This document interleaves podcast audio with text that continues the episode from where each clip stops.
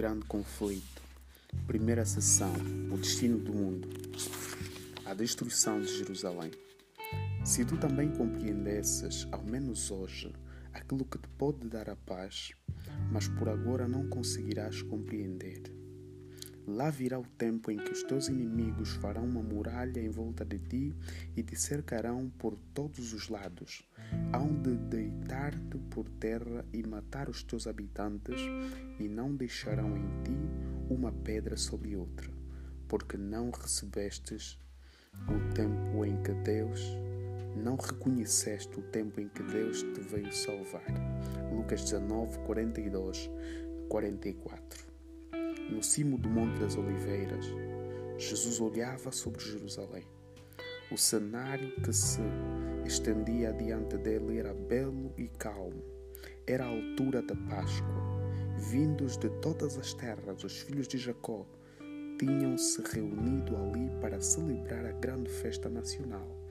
No meio dos jardins, vinhas, encostas relevadas, cheias com tendas de peregrinos, erguiam-se as, as colinas dispostas em sulcalcos, os imponentes palácios e as maciças muralhas da capital de Israel. A filha de Sião, a filha de Sião parecia dizer orgulhosamente: Estou sentada como rainha, não verei o choro. Sendo formosa então e julgando-se tão segura do favor do céu como quando séculos antes o rei trovador cantou Sião o mais belo dos montes, a alegria de toda a terra, é a verdadeira montanha de Deus. Salmos 48, versículo 2. Bem vista estava, bem à vista estavam os grandiosos edifícios do templo. Os raios do sol poente iluminavam a brancura da neve das suas paredes de mármore e refletiam-se no portal de ouro na torre do pináculo à perfeição da formosura, levantaram-se com o orgulho da nação judaica. Que filho de Israel poderia contemplar aquele cenário sem um estremecimento de alegria e admiração? Entretanto, os pensamentos que ocupavam a mente de Jesus eram muito diferentes. Quando chegou perto de Jerusalém ao ver a cidade, Jesus chorou por ela. Lucas 19, 41. No meio da alegria generalizada provocada pela sua entrada triunfal, enquanto se agitavam ramos de palmeiras, alegres hosanas despertavam ecos das colinas e milhares de vozes aclamavam-no como Rei, o Redentor do mundo sentiam-se oprimidos por uma súbita e misteriosa tristeza. Ele, o Filho de Deus, o prometido de Israel, cujo poder tinha vencido a morte e chamara do túmulo dos seus cativos, chorava. Isto não era causado por uma mágoa normal. Eram lágrimas de uma agonia intensa e irreprimível lágrimas não eram por si mesmo, embora soubesse perfeitamente para onde os seus passos o levariam. Diante dele estava o Getsemane, o cenário da sua próxima agonia. Estava também a visível, visível a porta das ovelhas, através do qual durante séculos tinham sido conduzidas as vítimas para o sacrifício e que deveria abrir-se para ele quando fosse como um cordeiro levado ao matadouro. Isaías 53, 7. Não muito distante estava o Calvário, o local da crucifixão. Sobre o caminho que Cristo em breve deveria percorrer, caíram o horror de grandes trevas quando ele apresentasse a sua alma como uma oferta pelo pecado. Contudo, não era a antevisão destas cenas que lançavam sobre ele aquela sombra Nessa hora de alegria, nenhum sinal da sua própria angústia sobre-humana perturbava aquele espírito abnegado. Chorava pela sorte de milhares de habitantes de Jerusalém por causa da cegueira e impenitência daqueles que ele tinha vindo abençoar e salvar.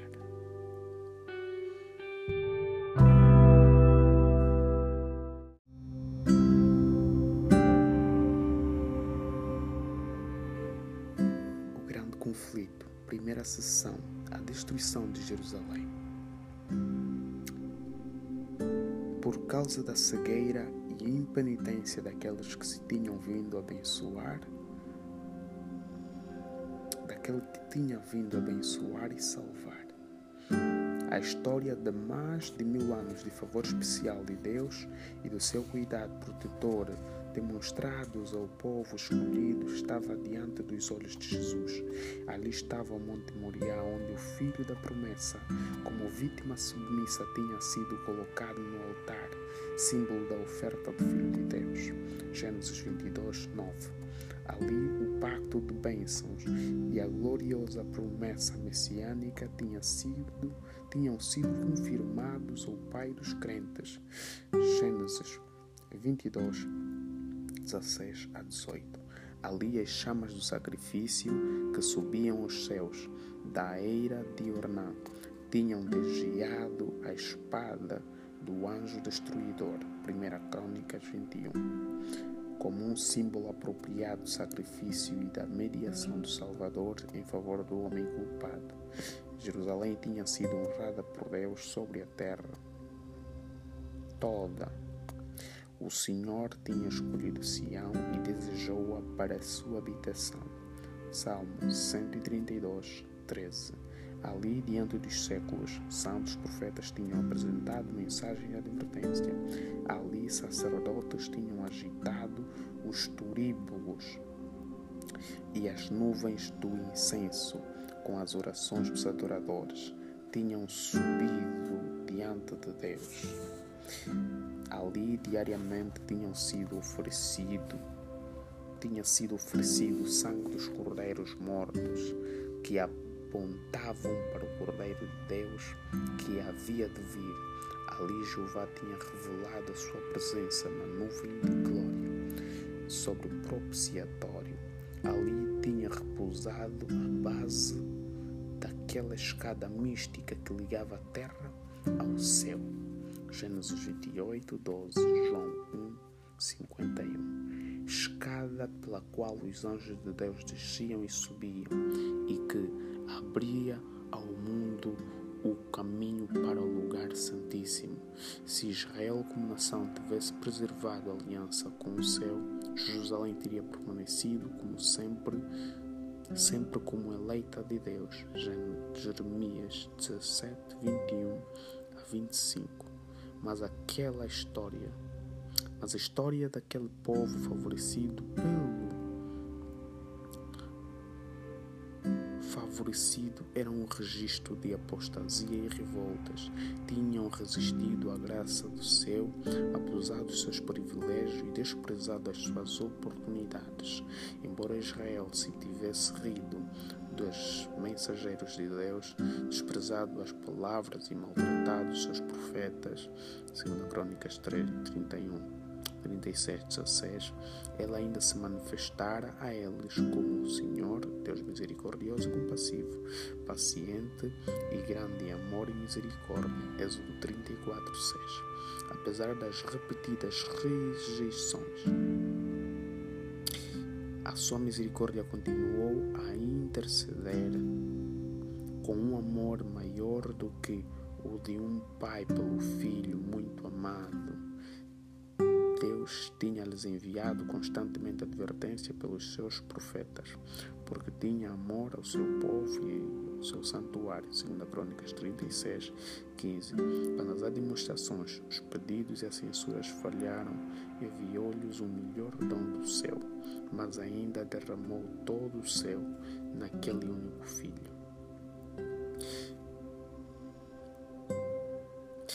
O próprio Filho de Deus foi enviado para insistir com a cidade impenitente. Foi Cristo que trouxe Israel como uma boa vinha do Egito. Salmo 88.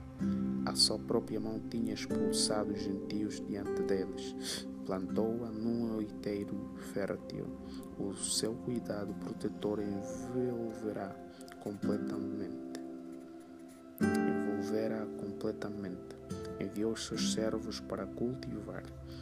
Que mais se podia fazer a minha vinhas? clamava ele. Eu lhe não tinha feito, que eu não tinha feito. No entanto, quando esperava que desse uvas, veio a produzir uvas bravas. Isaías 5, de 1 a 4. Mesmo assim, ainda com a esperança de encontrar frutos, veio em pessoa a sua vinha, pois talvez ela ainda pudesse ser salva da destruição. Cavou-a, podou-a, protegeu-a. Foi incansável nos seus esforços para salvar esta vinha que ele próprio tinha plantado.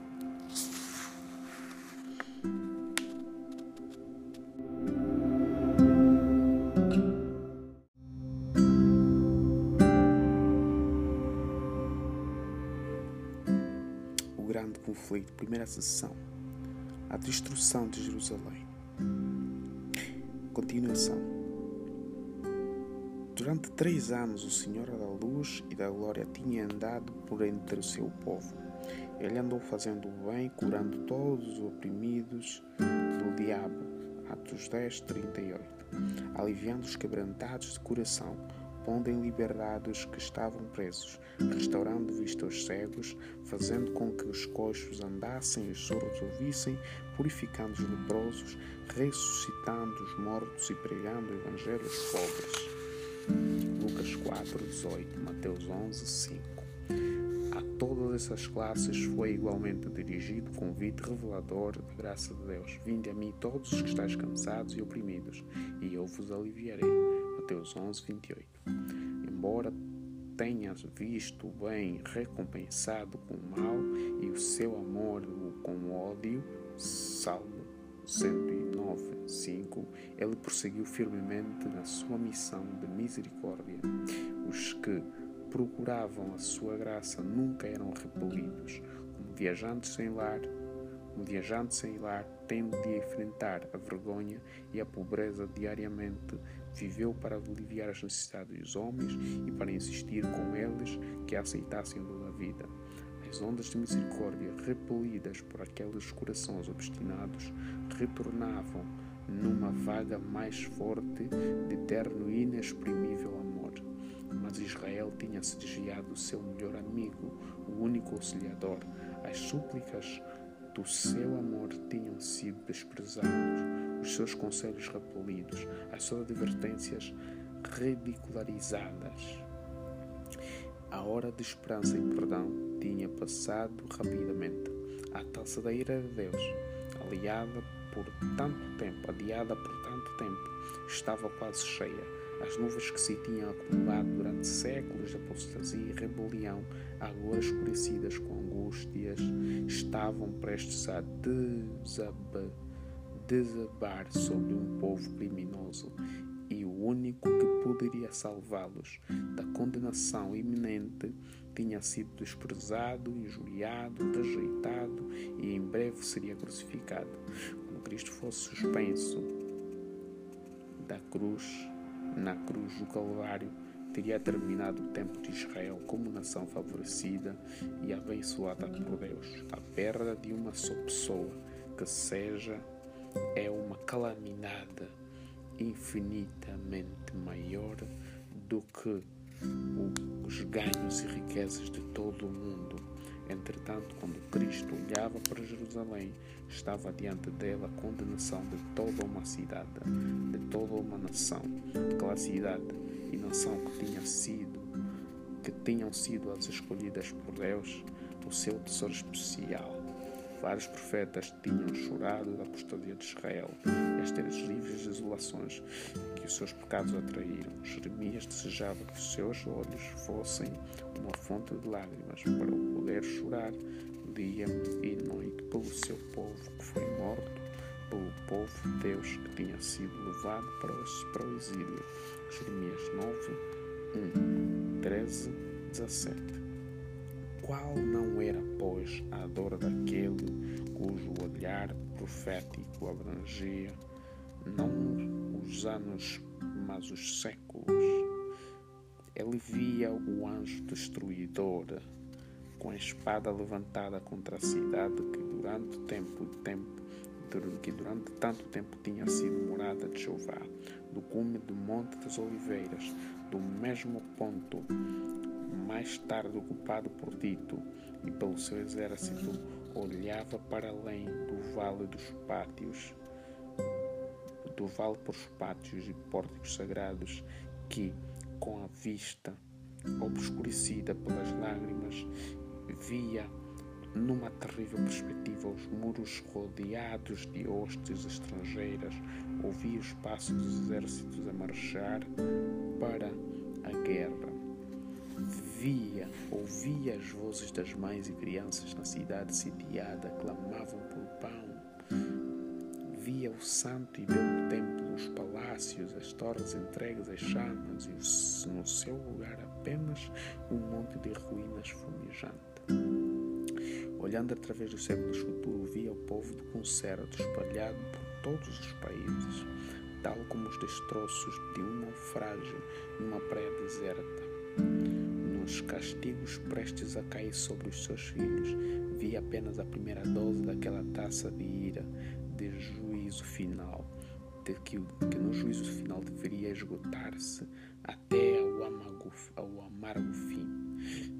A piedade divina o terno amor encontraram expressão nestas melancólicas palavras: Oh Jerusalém, Jerusalém, matas os profetas apedrejas os mensageiros que Deus te envia.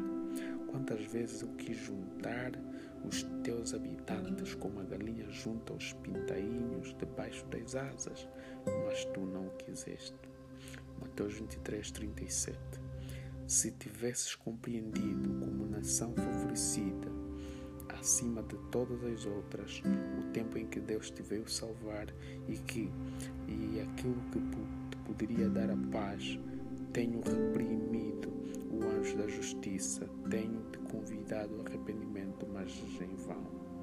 Não é meramente a servos enviados e profetas que tens repelido e rejeitado, mas ao Santo de Israel, teu Redentor.